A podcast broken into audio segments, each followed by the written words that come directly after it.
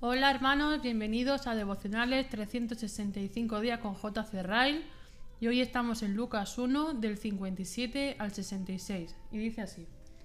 Cuando a Elizabeth se le cumplió el tiempo de su alumbramiento, dio a luz a un hijo. Y cuando oyeron los vecinos y los parientes que Dios había engrandecido para con ella su misericordia, se regocijaron con ella.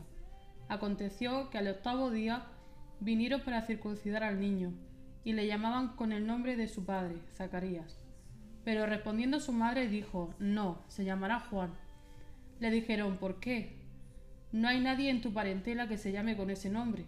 Entonces preguntaron por seña a su padre, cómo le quería llamar, y pidiendo una tablilla escribió diciendo, Juan es su nombre, y todos se maravillaron. Al momento fue abierta su boca y suelta su lengua, y habló bendiciendo a Dios.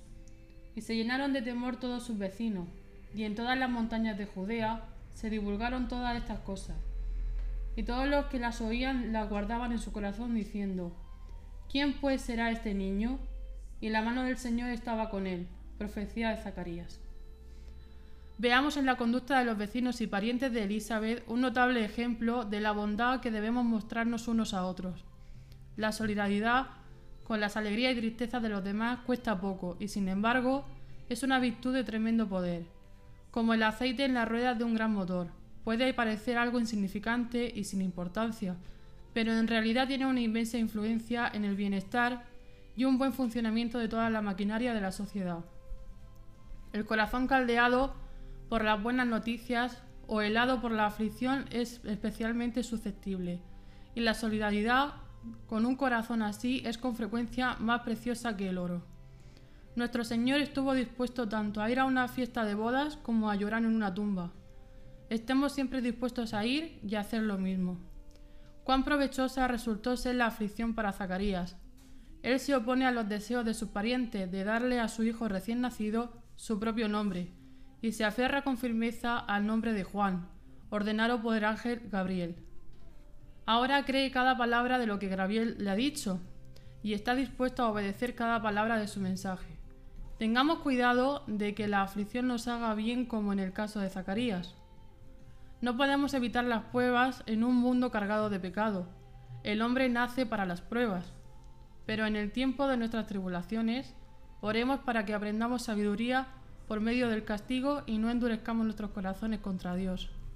La tristeza que nos humilla y nos lleva más, más cerca de Dios es una bendición y una evidente ganancia. Ningún caso es más desesperado que el del hombre que en tiempo de aflicción da la espalda a Dios.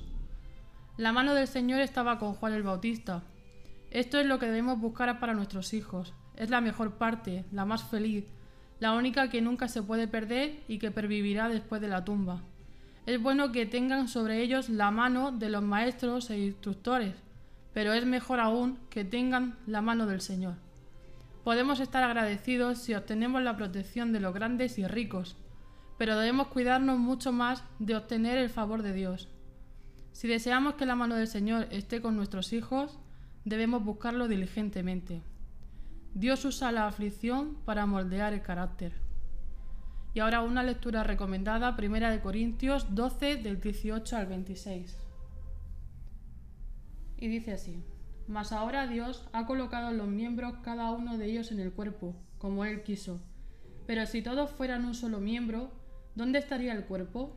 Pero ahora son muchos los miembros, pero el cuerpo es uno solo. Ni el ojo puede decir a la mano, no te necesito, ni tampoco la cabeza a los pies, no tengo necesidad de vosotros. Antes bien, los miembros del cuerpo que parecen más débiles son los más necesarios. Y aquellos del cuerpo que nos parecen menos dignos, a estos vestimos más dignamente. Y los que en nosotros son menos decorosos, se tratan con más decoro.